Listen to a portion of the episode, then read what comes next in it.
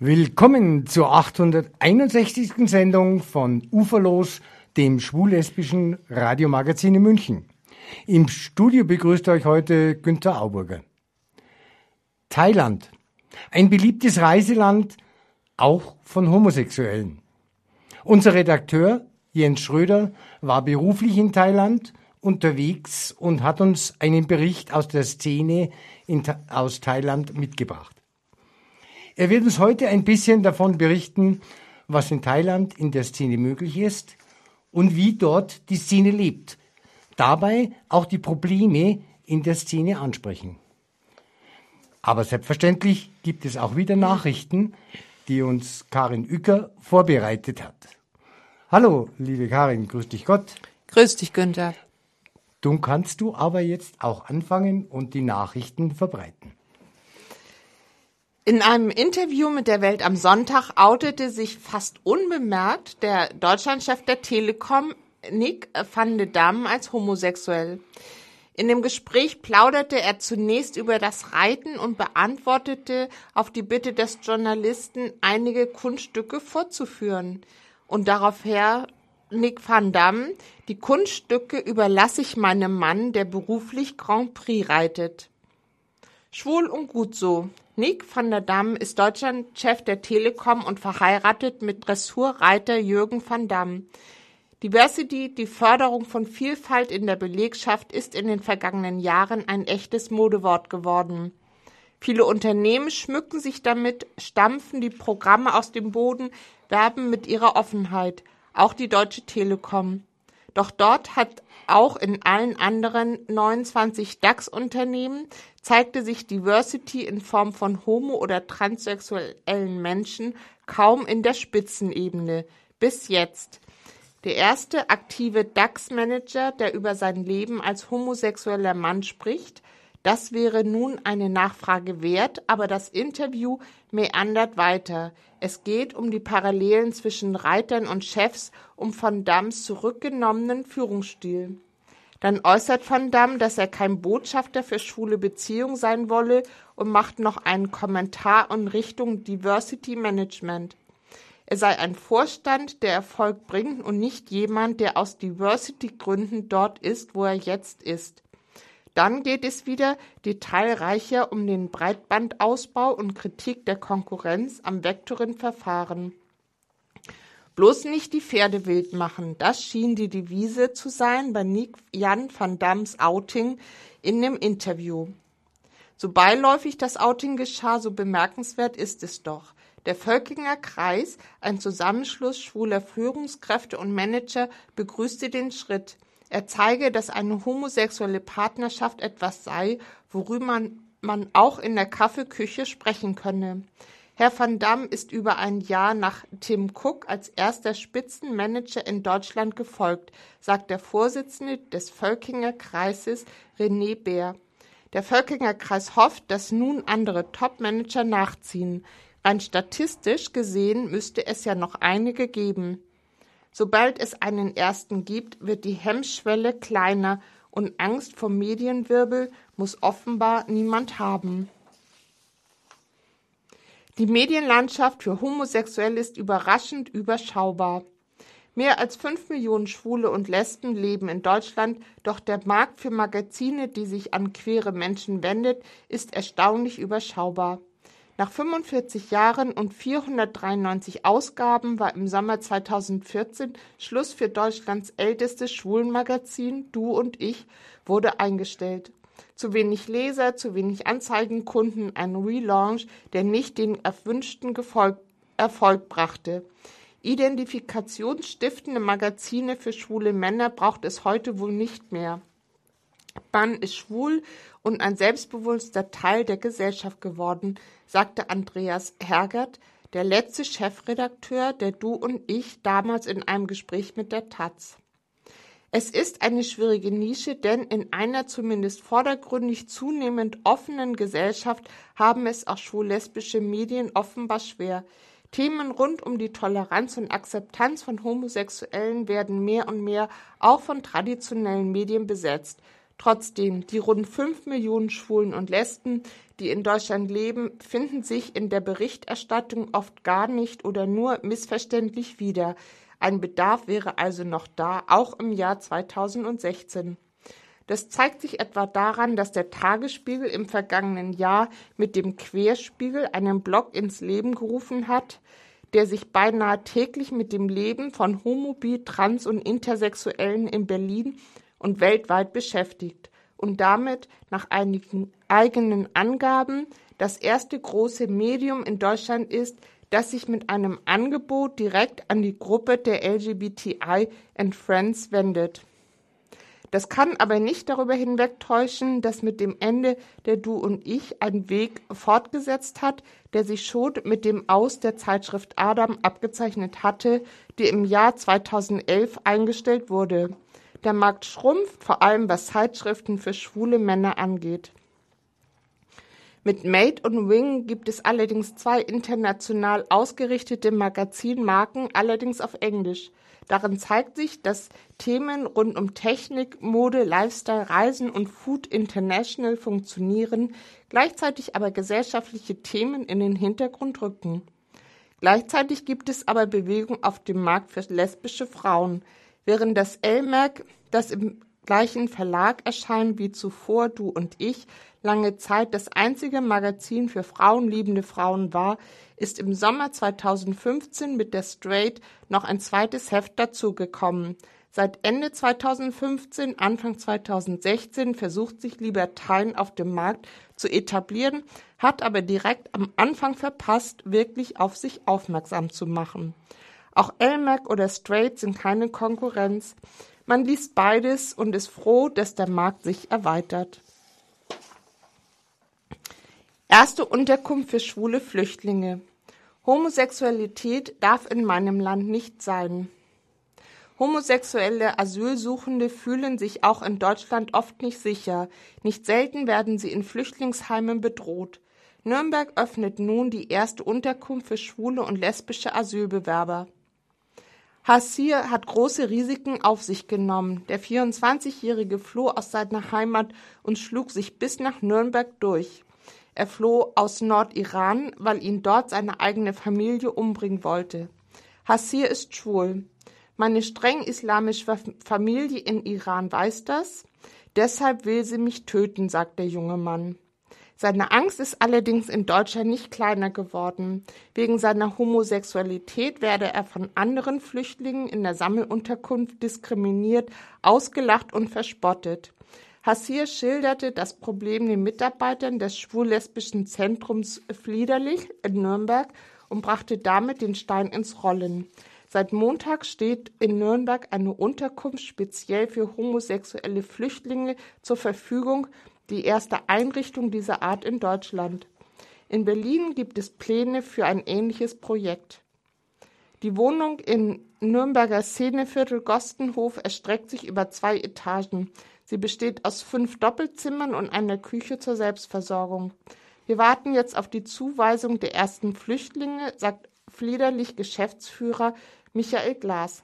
Der Verein setzt sich seit vielen Jahren für die Interessen von Homosexuellen in Mittelfranken ein und hat die Wohnung angemietet.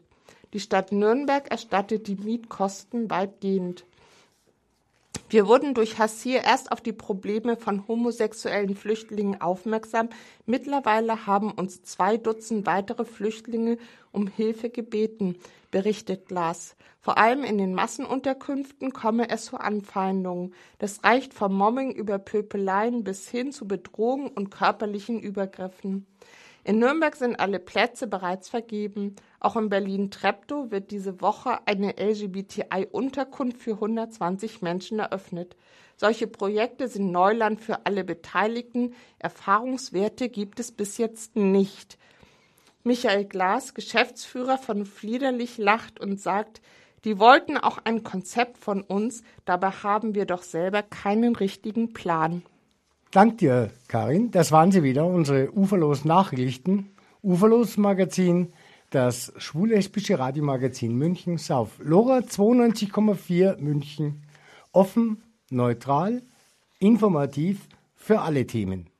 Nach einer kleinen Musikpause mit Justin Bieber aus dem Album Purpose mit Love Yourself geht es weiter mit dem Bericht aus Thailand. Homosexualität in Thailand. In der Gesellschaft werden Homosexualität und Crossdressing weitgehend toleriert. Allerdings hat diese Klientel weniger Rechte als die sonstige Bevölkerung. Im Gesetz von 1956 wurden die Verbote von homosexuellen Handlungen außer Kraft gesetzt.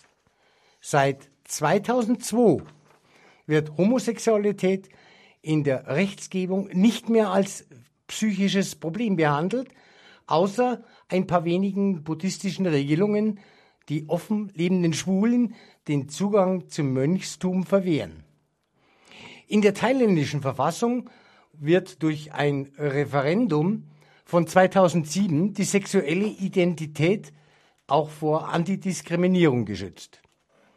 Eine eingetragene Partnerschaft, aber auch eine uneingetragene Zusammenleben wird bisher von der Regierung nicht anerkannt. Ungeachtet dessen sind jedoch viele Schwule und Lesben in den größten Städten wie Bangkok oder den westlich orientierten Gebieten wie Phuket und Pattaya in der Öffentlichkeit geoutet. Die thailändische Schwulen-Community ist eine der am stärksten sich offen bekennenden der Welt, obwohl ein Coming-out im eigenen Familienkreis eher selten ist. Das Gesundheitsministerium dort arbeitet mit den Schwulenverbänden eng zusammen. Dabei geht es vor allem um Aufklärung und Prävention von AIDS, um AIDS äh, zu stärken. Thailands Schwule und Transvestiten sind sehr oft in Filmen und Fernsehen vertreten, aber auch in Schulen sind schwule und transsexuelle Sport- und Cheerleader-Verbände vorhanden. Hallo Jens. Ein herzliches Grüß Gott. Schön, dass du uns ein bisschen berichten kannst, was einem bei einem Besuch in diesem Land als Schwuler so erwartet. Ja, hallo Günni.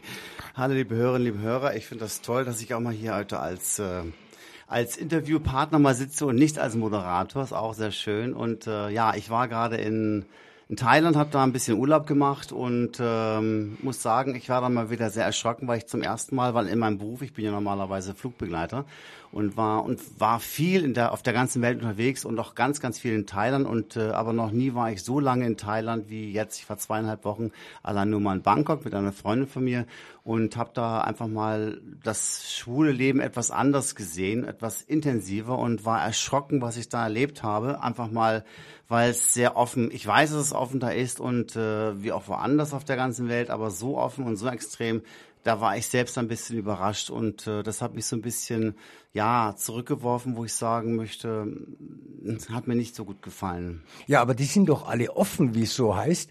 Äh, welche Probleme gibt es da unten, wenn du sagst, es hat dir absolut nicht gefallen? Günni, offen sind sie alle, aber so offen wie da. Ich meine, wir lernen hier alles über Prävention und, und also wie Safer Sex und solche Geschichten und mit Drogen etc. Aber ähm, ich habe dann über einen Freund erfahren, das war ist aber erst seit ein paar Jahren so extrem, dass äh, die Thais zum Beispiel sehr viel Crystal Meth nehmen, also auch Tina in der Fach Jargonsprache gesagt, genannt wird. Und ähm, äh, das ist äh, extrem. Also die, die nehmen das nicht in Pillenform, sondern die, die rauchen das. Und ähm, dadurch äh, kommt auch sehr viel Aggressivität auch bei diesen Thais auch. Das habe ich auch schon einige Male dort erlebt. Und auch gegenüber dann Touristen, wo ich sage, Hilfe, was geht denn jetzt hier eine Runde ab? Aber meist so in diesen äh, sehr extrem in Ekstase sind. Und ähm, ja, es gibt ja, wie wir alle, diese Apps halt, Grinder, Scruff und, und, und was es alles gibt da. Ähm, klar sind die da auch und da wird man wirklich bombardiert. Klar, man ist dann neu in der Stadt, da wird man richtig bombardiert. Das macht nur bling, bling, bling, bling, bling. Und da kommt man gar nicht mehr, man muss wirklich schwimmen, um da wieder rauszukommen. Aber es sind meist auch sehr viele äh, Moneyboys, so sagt man dazu. Also wenn du so willst, Stricher oder sowas, aber sie sagen Moneyboys dazu. Und ähm, die sind auch ganz schnell zu haben. Sie sind aus wie 15 Jahre alt, aber sind doch schon etwas älter, weil Thais kann man nicht irgendwie fest vom Alter her machen. Man kann sie nicht wirklich also einschätzen. Aber sind sehr willig und äh, ich sage das halt so, weil auf der Straße wurde ich auch schon angesprochen, wenn ich für der Bar war. Hello, Mitta, Mitta, where you going? Mitta, can I come with you? It's like, no, no, no, no I just want to just leave me alone. I don't want to stay with you. So, no, why not? You think I'm ugly? Also ich übersetze nochmal. Also kann ich bitte mit dir mitkommen? Ich möchte ein bisschen Spaß mit dir haben. Findest du, ich bin hässlich und äh, äh, nein, das nicht, aber ich möchte es halt nicht. Ja, und so ist es passiert relativ häufig, gerade wenn sie viel getrunken haben dann. Ähm, aber die, die Crystal Map nehmen oder ähm, die, die, die trinken ja auch ganz wenig Alkohol. Aber es gibt ja die andere Variante, viel Alkohol. Also es, es wird Drogen und sowas wird da extrem genommen und viel Alkohol auch getrunken. Und bieten sich dann auch dann oder bieten sich quasi auch den Leuten dort extrem an. Es war für die viele, viele Touristen sehr schön. Macht auch Spaß, aber wenn es dann um Sex geht, ich habe auch, ich gebe zu, ich hatte auch einen netten Teil kennengelernt, der kam zu mir ins Hotelzimmer. Ich bin da ganz offen, bis ja auch schon nach neun Uhr. Ne? Wir können ja offen reden, die Kinder sind nicht mehr am Mikrofon oder am, am, am äh, Radiogerät. Ähm, und äh, da ging es dann gleich sofort los, Hose runter, zack, und ich so, stopp, stopp, ein bisschen runterfahren, ja. Und ähm, dann ging es auch gleich los und äh, Safer Sex kennen die gar nicht. Da wollten die mal gleich mal eine Runde hier, zack, rein das und dann, das ist einfach normal dort irgendwo. Und ich dann, äh, erschreckt mich dann jedes Mal und ich, ich habe das nicht so wahrgenommen, weil ein Freund von mir hat das dann gesagt, ähm, dass äh, sehr geil erkennen, die die Crystal Meth nehmen, die sind halt sehr viel Pickel im Gesicht und äh, unreine Haut bekommen und, und sowas alles habe ich erst so gar nicht bedacht, weil ich mich mit Drogen nicht auskenne. Ich bin da sehr weit weg. Ich habe noch nie in meinem Leben Drogen genommen. Doch früher mal irgendwann Hasch geraucht, aber es ist schon lange, lange her. Aber ähm, ja, und dann sehe ich das und dann hat er mir nur gesagt, oh sorry, my spot, sorry, sorry, sorry. Und dann ist mir klar geworden, okay, das ist wieder so ein Kandidat. Und dann wird aber sofort und ohne Gummi und irgendwas, da geht das sofort ins Eingemachte und denkt, nee, stopp, das möchte ich jetzt dann doch nicht. Und das ist Standard. Äh, ist es so, dass man, dass die die Gummis dabei haben oder haben die generell keine? Besorgt diese Institution? Ich habe ja vorher gesagt, dass die Organisation an sich relativ gut mit diesen LGBT hat keiner arbeiten. was dabei, hat keiner Es gibt also dort nichts für solche Leute, dass das kostenlos verteilt wird. Ja, die wollen es auch gar nicht, die, die wollen es auch gar nicht. Ich habe das, ich habe meine rausgenommen und so weiter und dann, äh, no, no, no, I don't, no, no, just bear back, bear back so, no, I don't want to do that. No, no. Also ich habe dann gesagt, ich will es halt nicht und äh, aber dann war auch das Thema schnell wieder vom Tisch irgendwo. Ne? Gibt es eigentlich da unten auch ja Lokalitäten, die also sagen wir mal touristisch zivilisiert ausgerichtet sind im Gay-Bereich? Ähm, was die Prävention angeht, meinst du? Oder Zum Beispiel auch die Prävention? Nicht unbedingt. Also ich war nun auch in dieser Babylon-Sauna, in dieser schwulen Sauna. Äh, klar liegen da überall, man kann da Kondome und sowas kriegen, ist keine Frage, aber das nimmt sich keiner. Also die wenigsten nehmen da was. Das geht da also sofort ran und dann wird doch gar nicht lange umgemacht. Und wenn ich dann, das ist eine Cruising Area, man geht da so rum, wie man das in den Saunen so kennt, und dann wird man auch leicht bei einem Zack irgendwie reingezogen irgendwo. Der Schwupp bist man da irgendwie so, was ist denn das jetzt? Passiert mir jetzt hier in München nicht mehr unbedingt. Mhm. aber äh, ich finde es einfach irgendwie sehr frei, sehr offen, aber das ist mir alles zu offen. Und was mich also abgestoßen hat, das ist also extrem extremst unsafe zugeben, dass extrem viele Drogen genommen werden. Und das hat mich abgeschreckt. Aber ich will damit nicht sagen, dass Thailand jetzt irgendwie schreckt. Nein, Thailand ist wunderschön, es ist toll. Ich, ich würde da mal wieder hingehen.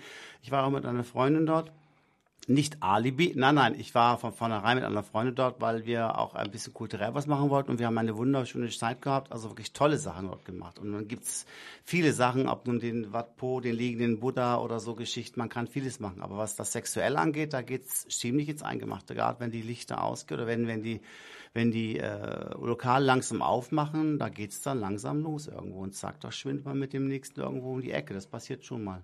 Also so richtig, dass man das wie bei uns sagt, so Lokale, wo man mal ein Bierchen trinken kann an der Bar und sich mit einem unterhalten und Doch. dann mit dem weggeht. Und solche Lokale gibt es weniger? Nein, nein, das, nein, nein, das gibt es schon viel, um Gottes Willen. Nein, nein, davon lebt die Stadt ja auch. Nein, das ist schon schön. Man sitzt dann dort, aber mir ist halt aufgefallen, das typische klassische touristische Bild. Ähm, viele Europäer haben hier so manchmal, also ein Europäer hatte manchmal so drei, vier Thais an seinem Tisch sitzen. Das ist interessant zu beobachten. Also ich, ich, ich wollte das immer nicht. Ja, ich wollte nicht wie der klassische Tourist da sitzen. Ich hatte immer so meine Tourist, meine, meine, die, die, meine liebe Freundin Renate, ich weiß nicht, ob sie gerade zuhört, äh, immer an der Seite und ich habe es immer festgehalten, bitte nicht, dass mich jetzt einer irgendwo mitzieht irgendwo und dann sagt man, hat der das jetzt wirklich nötig? Nein, so, so meine ich es eigentlich aber nicht. Und äh, aber es ist irgendwie so, das habe ich im Hinterkopf drin. Ich wollte nie so dieses Bild abgeben. Das war nie mein Ding. Und das sind ja. so kleine Thai-Mäuschen immer so ein bisschen. Okay, und äh, kann man da ablehnen? Wird das akzeptiert oder werden die richtig lästig? Es kann, das ist so, es gibt solche und solche. Es gibt es ja auch in München, um Gottes Willen. Ne? Es gibt lästige, es gibt Leute, die, die sind penetrant, die sind halt irgendwie hinterher. Es gibt aber in Thailand genauso. Und dann, eben, was ich vorhin sagte, oh, Mittag, can I come with you? I like you very much, you look so nice. Und so ja, es ist schön, aber im Endeffekt steckt da immer Geld dahinter. Sie wollen halt irgendjemanden haben, der für sie alles bezahlt. Das ist ganz offensichtlich. Und das weiß man auch als Tourist, als schwule Tourist oder auch als Hetero, der da hinkommt. Man weiß, wenn man sich damit Thais, also in diesen Lokalitäten auffällt oder einlässt, da auf diese Leute einlässt, dann weiß man, dass man auch zahlen muss. Das ist einfach so. Also man zahlt also hier nicht, sagen wir mal, die Beschäftigung, sondern man zahlt also das Bierchen ja. äh, oder das Essen, was er hat oder ja. verlangt er dann speziell für seine Dienste auch? Das gibt's was? auch, das kommt drauf an. Also meist ist, in den meisten Fällen, glaube ich, ist das so, dass die Thais dann, äh, wenn man jemanden kennenlernt, dass der dann, ähm, dann dabei, weil er nur einfach jemanden haben möchte oder weil er einen Europäer haben möchte, weil der man weiß dann, Europäer haben Geld die verdienen gutes Geld und äh, der kann mich jetzt aushalten, der kann mir was bezahlen und äh, die versuchen irgendwelche Freundschaften aufzubauen. Ist auch in Ordnung alles, ja, wenn man sich auf das Spiel einlässt. Ja, das ist ja bei uns auch üblich, wenn man irgendwie so einen Freund hat, dass man ihn einlädt und das mitnimmt. Nur wenn es dann einfach nur auf Belästigung es aus ist, wird es lästig. Es ist ein es Geschäft. ist ein Geschäft. Genau. Und äh, ansonsten, wenn man sich so normal bewegt, dass dann mal einer beispielsweise sich an einen Tag begleitet und sowas, äh, ist es auch machbar, dass man sagt, du bist jetzt für die zwei Tage hier bei mir und bist mein Freund? Also für mich, äh, ja gut, aber wenn du schon so sagst irgendwo, du bist jetzt für mich, dann musst du auch für ihn zahlen. Dann ist es ja, das ist so, logisch. Ne? Aber das ist für mich so, ähm, das kenne ich nicht in meiner Welt oder das kennen wir nicht in unserer Welt, ähm, weil wir einfach irgendwie anders erzogen sind und ähm, wir haben unseren Freundeskreis, mit dem wir sowas machen. Jeder zahlt sein Bier oder ich zahle mal sein Bier oder was auch immer. Aber die sind darauf gepocht. Also es, ich kann, es ist selten, dass mal irgendwo Thais Europäer einladen. Das ist, kommt bestimmt mal vor aber es ist sehr selten irgendwo. Und das ist so, ähm, das ist wieder Sextourismus irgendwo. Und das ist nicht so meins, was ich so wollte irgendwo. Ich weiß noch genau, vor vielen Jahren, als ich da mal äh, einen längeren Aufenthalt hatte mit der, unserer Firma damals, dann war ich abends in der Diskothek und äh, dann war die um zwei zu. Wir sind dann runtergegangen und dann fragte ich dann diese Thaiser, um, do you have an idea where we can go after DJ Station? Um, next party. War, da, da, war ich noch was jünger und wollte noch was erleben. Uh, uh, yeah, yes, you can come with us to Malaysia Hotel. Very nice, big party. My friend has, has birthday. Also, ja, okay, dann bin ich halt mit, ich hatte auch schon was Intos, bin dann mitgegangen und dann hat der, der eine Thai, also seine, ähm, waren also lauter Thais, ich war der einzige Europäer, ähm, eine Flasche Black Label gekauft und dann haben die da also im Malaysia Hotel also wirklich direkt krachen lassen. Also wirklich gut Black Label auch noch, nicht Red Black, mhm. Black Label. Und, aber ich trinke keinen Whisky, also ich trinke keine harten Sachen. Ich habe nur mein, mein schönes Singa oder mein Chang-Bier getrunken. Und ähm, das war okay, aber dann kam irgendwann, wir sind raus, wir wollten noch woanders zu einer Private Party gehen, weil ich war so richtig in Partylaune damals. Und dann kommt dann so ein, äh, ein Transsexueller, also so ein Ladyboy, Transsexueller, aber schon ex war schon extrem halt. Ne? Und dann kommt er zu mir, Hello, mit da, kommst du her, machst du Ficky Ficky meine Popo. ich habe ich auf Deutsch das Ganze, ja. Also da habe ich nicht mit gerechnet, weil da bin ich auf die Knie gefallen, habe erstmal laut schellernd gelacht irgendwo, weil das war irgendwie, hallo, was hat der gerade? Machst du Fiki Fiki meine Popo? Auf Deutsch das Ganze irgendwo. Ne? Und, ähm, ich erzähle die Geschichte heute immer wieder ganz gerne, weil die einfach so lustig so aus dem Nichts herauskam irgendwo. Und das ist so ähm, Standard, das ist so normal irgendwo. Das ist heute noch immer so, nur dass heute noch mehr Drogen genommen wird. Und da bin ich kein Freund davon. Das möchte ich einfach nicht. Ja, ist klar. Äh, sind es reine Schwulenviertel? Ist in der Stadt verteilt? Ich glaube, das ist in der ganzen Stadt verteilt, aber das Zentrum ist eigentlich mehr so auf der Silom-Ecke Patpong. Und da gibt es auch eine richtige schwule äh, Straße. Im hinteren Bereich von der Patpong, wer schon mal in Bangkok war, der kennt sich da ein bisschen aus. Und äh, das ist eine ganze, da gibt es auch ähm, so Gogo-Boy, wo die Boys halt an der Stange rumtanzen und sowas. Und da können auch Frauen rein, ist keine Frage. Und das richtige, die Gogo-Boy-Fuck-Show. Da wird richtig dann äh, gefickt, sag ich mal. Wir sind ja nach und wir dürfen ja reden, ne? Also und ähm, das ist schon sehr interessant. Äh, habe ich diesmal nicht gemacht, weil ich das schon mal gesehen habe. Und es ist, ist zwar nett, aber war nicht so meins. Das ist einfach das ist nur ein Geschäft. Es ist ein Geschäft. Also auf gut Deutsch gesagt, in diesen Bereichen ist sich also auch im thailändischen Bereich sind sich die Boys und die, die Transvestiten an sich vollkommen einig, hier wird einfach nur Sex gemacht. Genau. So von richtiger Abendunterhaltung und sowas Gibt's auch. ist natürlich. relativ wenig zu sehen. Ja, weil normale Abendunterhaltung, das ist dann so, das sind die, diese Telefonbar oder Balcony, so heißt es, an einer Straße, so heißen diese Lokale, gibt's auch andere Lokale noch. Ähm, dann die Diskothek Nummer eins ist halt das, äh, dieses, dieses DJ Station, äh, da geht man hin, aber es ist so laut und es ist so Rambazamba, also das ist schon ähm, ziemlich heftig, was da abläuft. Aber es ist halt Party. Es ist nur, gibt's auch Travestie-Show, ist auch ganz nett. Da war ich mit der Renate noch wieder, da hat dir sehr gut gefallen.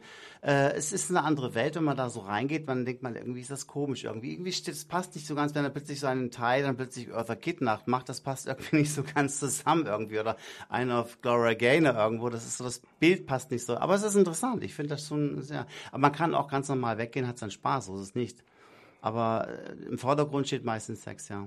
Gut, äh, gehen wir mal einfach vom Touristischen aus. Wenn ich diese Städte aufsuche, sagen wir mal, welche Stadt wäre jetzt, wenn man im Bereich Gay unterwegs ist, auch vom Touristischen her gesehen die interessanteste?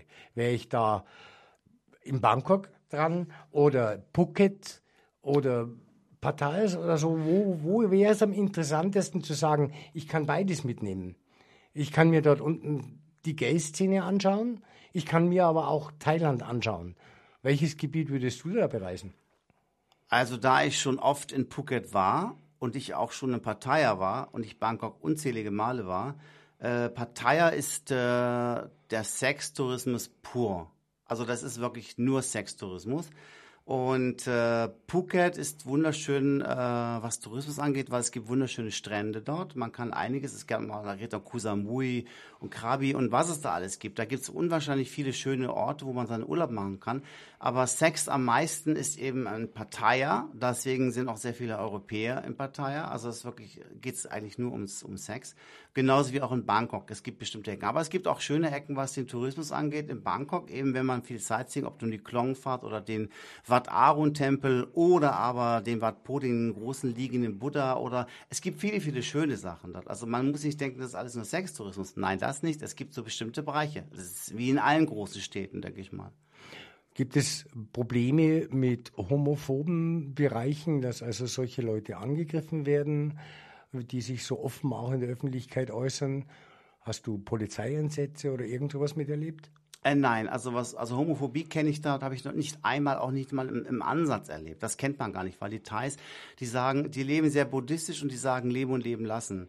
Und deswegen, jeder hat seine Sexualität, jeder hat seinen Glauben und jeder kann machen, was er will. Also solche Übergriffe habe ich niemals erlebt. Selbst Frauen können abends allein durch die Straße gehen, es passiert nichts. Also bestimmt gibt es auch Kriminelle, keine Frage.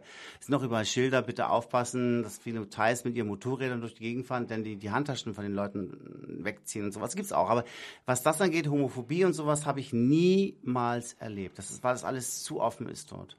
Auch unter den Bereich der Homosexuellen, also sprich äh, Probleme zwischen Schwulen und Lesben oder Transgendern und Lesben oder Transvestiten und, und Schwulen auch keine, auch nichts gelebt, also gesehen, sondern eher mitbekommen, dass es ein Miteinander ist. Also das ist interessant, dass du mich das jetzt gerade fragst, weil ich habe zum ersten Mal in Bangkok ein lesbisches Paar gesehen. Zum ersten Mal, also richtig so so diese, also Asiaten, aber so Hardcore, aber ne, wie man sie so kennt irgendwo. Und äh, aber sonst habe ich noch nie öffentlich in Bars oder ich kenne auch keine Bar, wo Lesben sind. Ich habe es noch nie erlebt. Ich kenne das gar nicht. Also meist nur Spule. Vor allem sehr viele Ladyboys. Die schönsten Männer, die schönsten Frauen sind einfach Männer, ist einfach so. Und äh, aber von lesbischen Seiten, von der lesbischen Seite habe ich nie irgendwas erlebt. Wenn, dann vermischt sich das ja gut, aber es sind meistens irgendwo schwule Männer. Äh, leben die in eigenen Wohnungen oder leben die in Gemeinschaften? Wenn es also hier so untereinander dieses ja, Miteinander gibt, sind das Gemeinschaften oder haben die auch ihre eigenen Partner? Leben die in Partnerschaft oder leben die in Gemeinschaften? Das gibt's auch im, in, natürlich in der Partnerschaft haben die auch dort, aber äh, stell dir mal äh, nicht so das vor, dieses Leben, was wir in Europa hier haben mit unseren schönen Wohnungen. Äh, es gibt bestimmt den einen oder anderen wohlhabenden Thai, der das auch bestimmt machen kann und dem an seinen Freund das bieten kann. Aber generell leben die die normalen Durchschnittsthailänder irgendwo in einer ganz normalen Wohnung und teilweise auch in einer WG oder sonstiges. Sehr spartanisch, sehr einfach irgendwo. Und deswegen, wenn wir in dann in diesen schönen, teuren Fünf-Sterne-Hotels, die uns nicht viel kosten, aber für die ist es dann sehr viel Geld irgendwo. Ah ja, das heißt aber, äh, dass sie ja, an sich sagen, ihr Leben finanzieren aus dem Bereich der Sexualität? Ja, sehr viele sogar. Ich habe zum Beispiel jetzt einen Taxifahrer mal gefragt, was eine Wohnung kosten würde, so um die 80 Quadratmeter. Und also jetzt nicht mit dem Zentrum, sondern so am Rande. Sagt er ja, um die, aber Detailsumme gesagt, das sind so um die ähm, 500, 600 Euro im Monat. Und das ist für einen Thai sehr viel Geld, der ein normales Durchschnittsgehalt verdient. Äh, sehr viel Geld. Und deswegen viele ähm, leben von diesem Tourismus und ähm, wollen sich damit ein schöneres Leben irgendwo erhoffen. Also bei den Thai-Frauen ist es teilweise auch was nicht umsonst sind so viele Thai-Frauen äh, auf Europäer fixiert, weil sie sich erhoffen, im Westen ein schönes Leben aufzubauen und damit auch vor der Familie besser dazustehen. Und welche Jobs begleiten die sonst, wenn sie so hauptberuflich irgendwas anderes machen? Naja, ich denke mal, da gibt es viele, ähm, ja, im Verkauf arbeiten sehr viele, in der Gastronomie arbeiten sehr viele. Ähm, ja, es gibt tausend Jobs, so ist es nicht, aber diese Thais, die sich zum Beispiel, ähm, die einen sehr, sehr hoch dotierten Job haben, die würden sich jetzt nicht so in dieser Szenerie aufhalten. Die habe ich auch nicht kennengelernt. Okay, haben wir Chancen, dass wir mal in diese sagen wir mal, gehobeneren schwulen Szenen bin reinkommt? Ich, bin ich mir sicher, ja, bin ich mir sicher. Aber ich, wie gesagt, ich war nur angekratzt dort und ich äh, habe so meine Lokalen, die ich so kenne von all den Zeiten her und da bin ich immer wieder hin, habe das auch, habe meinen Spaß gehabt und war schön, es war nett. Aber ich, äh, ich habe da, ich weiß von Leuten, von, von Freunden, die eben auch gut situierte Thais eben kennengelernt haben. Und wie gesagt, also ein Thai, ähm, mein Ex-Freund zum Beispiel, auch sehr interessant, ähm, jeder sagt immer Thailand ist so schön. So, ja, klar, es ist schön, natürlich ist es toll. Aber, es kommt das große Aber. Mein Ex-Freund, der hat damals mal für drei Jahre auf Koh Samui gelebt. Er hat Hochthai gelernt in der Schule und hat dadurch das beste, perfekte Thai gesprochen und der ist sehr sprachbegabt, der Junge. Also ist wirklich, der hat das wirklich alles verstanden. Und äh, der hat auch gesagt, Jens, die Thais sind freundlich, solange sie dein Geld wollen. Und er hat oft Gespräche, weil die glauben, die denken nicht, dass wir Europäer auch die Sprache sprechen, weil die ja sehr umfangreich, sehr schwierig ist und sehr nasal und sehr manchmal äh, schwer zu sprechen. Ähm, aber er hat es gekonnt und er hat mir gesagt, das Problem ist halt, du glaubst gar nicht, wie die Thais untereinander über die Westeuropäer ablästern. Ja, also wie gesagt, so wie man bei uns von den Bumsbombern spricht, wird da unten dementsprechend gelästert, dass also dieses europäische Volk einfach nur runterkommt, um, ja, ja man möchte sagen, die Thailänder sexuell auszunutzen. Ja, aber sie lassen, sie wollen jetzt, sie wollen ja auch das Geld haben. Sie arbeiten ja fleißig mit. So ist es ja nicht. Nicht alle, um Gottes Willen. Bitte nicht falsch verstehen. Es ist so von einer bestimmten, es ist wie auch hier in München hast du bestimmte Leute oder da oder sonst irgendwo, ne? Aber das ist so, ähm, wir sprechen jetzt, wollten das Thema jetzt an Thai und Sexualität und Drogen. Da ist es halt in der Szenerie schon, aber es gibt auch viele vernünftige Thais, die eben nicht so drauf sind. Und die, ähm, ich habe da auch schon mal einige Leute kennengelernt, aber leider den Draht zu diesen Leuten wieder verloren. Leider, leider. Aber leider, was mich immer so nervt, das ist immer diese Money Boys. Und die bieten ihre Massagendienste irgendwann. Und das Interessante, wenn du Massage machst, die Frage kommt immer, you like happy end? Happy End, äh, habe ich zu einer Freundin mal gesagt, wenn er fragt, Happy End, sagt natürlich, ja, das ist eine besondere Massage. Okay, hat er das gemacht. Und sie, das erzählen wir uns heute noch herrlich. Ähm, die Frage kommt immer Happy an. Okay, how much? 1000 Baht. Oh, too expensive. 1000 Baht sind ungefähr 25 Euro. Ähm, es ist halt, Happy End ist immer so ein bisschen zack, zack, zack und das war's dann irgendwo. Ne? Äh, viele machen es, ich habe es nie gemacht, weil ich das nicht wollte. Ich finde das einfach nur so mechanisch und irgendwo, ich, ich mag das nicht so, ist nicht meine Welt. Na, okay. aber Massagen sind sehr gut dort, aber man kann sich selber, man kann selber bestimmen, was man möchte. Ja, das ist ja schon mal ein großer Vorteil.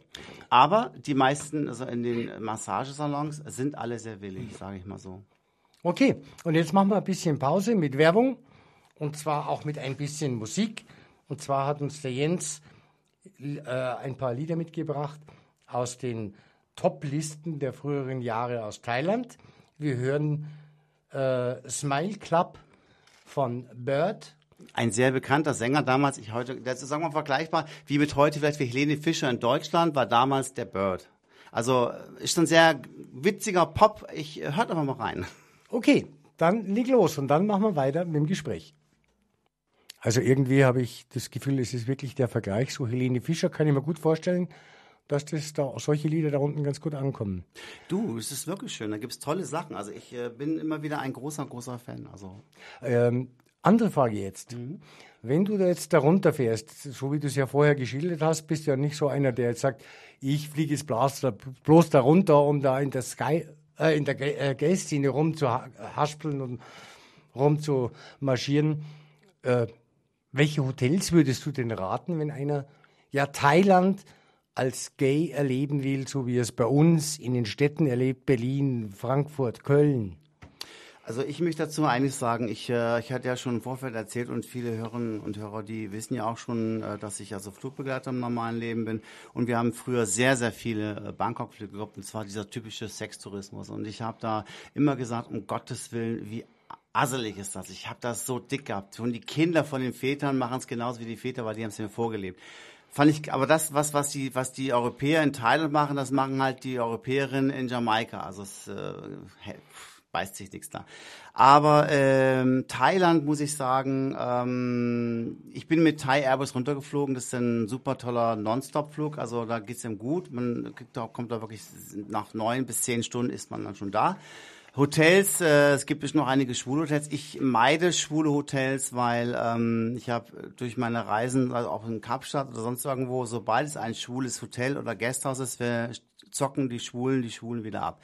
Das mag ich nicht, weil sie meinen, die Schwulen haben mehr Geld und deswegen zocken sie die Schwulen wieder ab. Und das ist in Thailand teilweise auch so. Ich möchte das nicht, ich mag das, ich verweigere mich da, ich gehe lieber in ganz normale Hotels. Es gibt aber auch ein Hotel, das heißt das Malaysia Hotel, was ich vorhin, vorhin schon angedeutet habe. Machst du Wiki Wiki meine Popo.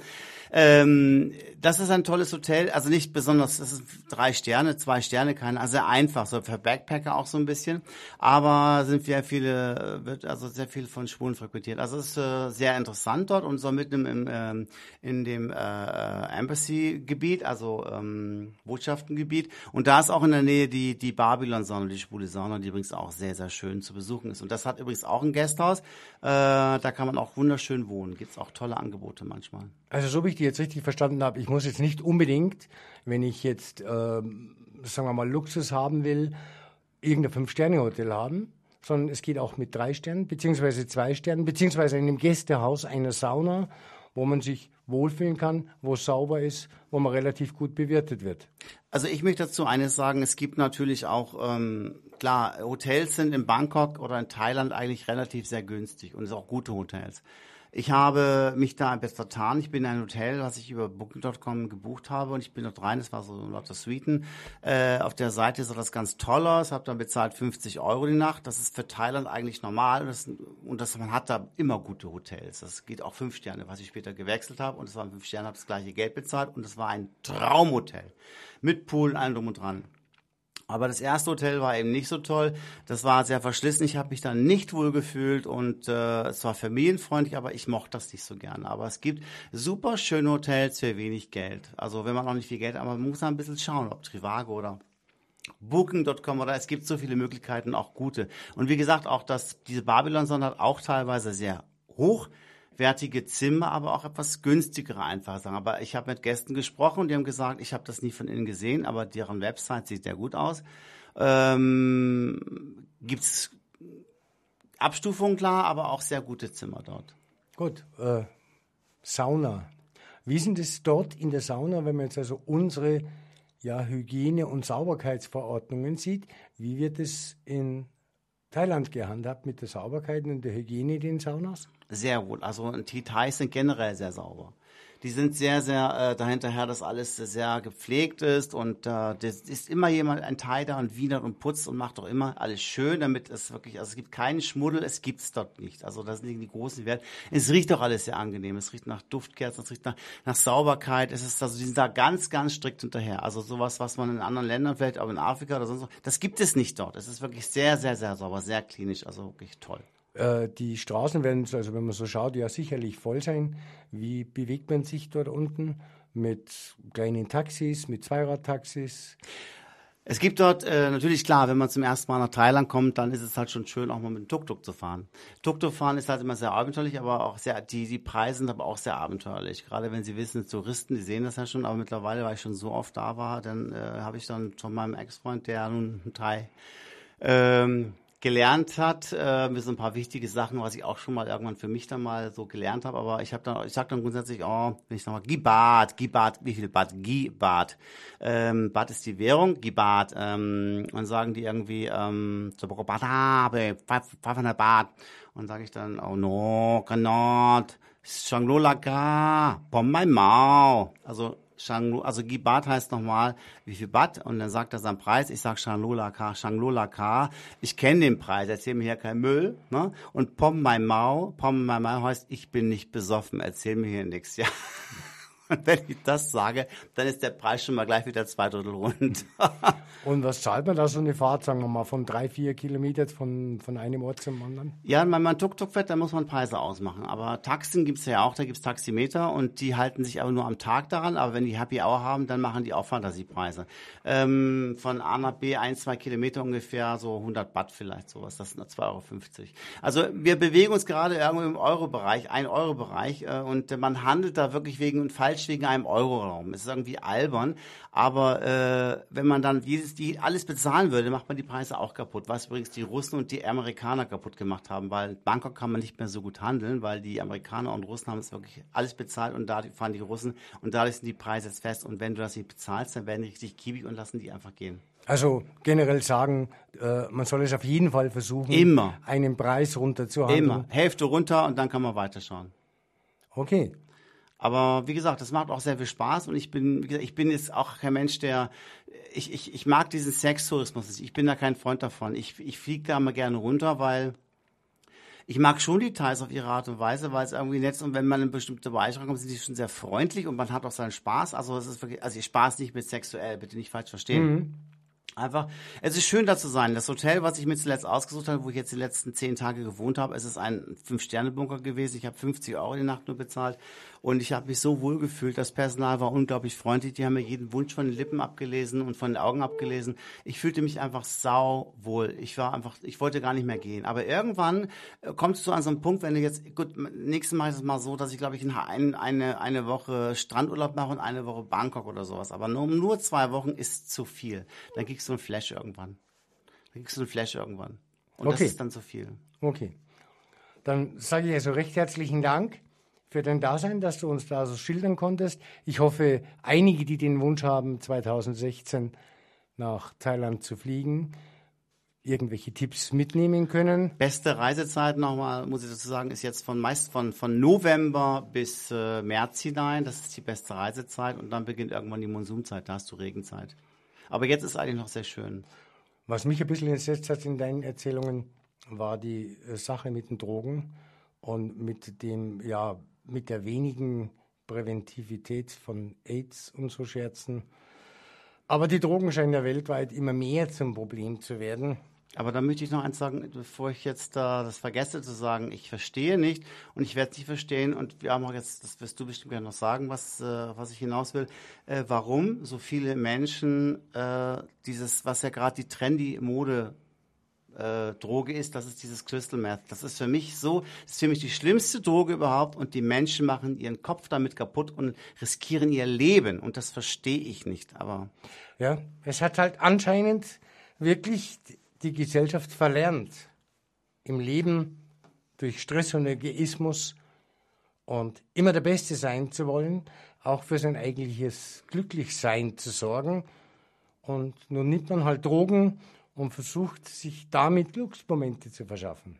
Aber es hält nicht an, nicht auf Dauer. Nach den Pressemeldungen ist die Drogenabhängigkeit sehr groß und am Steigen. Auch die Zahlen der Drogentoten zeigen es, die wieder gestiegen sind. Und naja, wenn man so in die Presse reinschaut, auch den grünen Bundestagsabgeordneten Volker Beck hat er naja mit einer Metafetamin angetroffen. Man sagt, er sei vermutlich Crystal Meth gewesen. Also einem der Modedrogen, welche stark aufpuschend wirkt, die aber schnell abhängig macht und auch ein ganz großes Risiko für die Gesundheit eben darstellt. Und jetzt zum Abschluss habe ich noch mal ein bisschen Musik, die uns Jens aus Thailand mitgebracht. Auch wieder von Keybird mit dem Thema Sun Club wenn ich es richtig gelesen Smile, Smile Club. Smile, Smile Club. Smile Club. Leider ist unsere Sendezeit wieder zu Ende. Uferlos Magazin, das schwul-lesbische Radiomagazin München, bleibt aber auch weiterhin kritisch, aufklärend und informativ. Allen unseren Hörern ein herzliches Danke fürs Zuhören. Sollte es euch gefallen haben, aber auch für Bemerkungen und Kritik würde sich unser Gästebuch über einen Eintrag auf unserer Homepage uferlos-magazin.de freuen. Und jetzt nochmal einen Musiktitel passend zu dem Thema Drogen.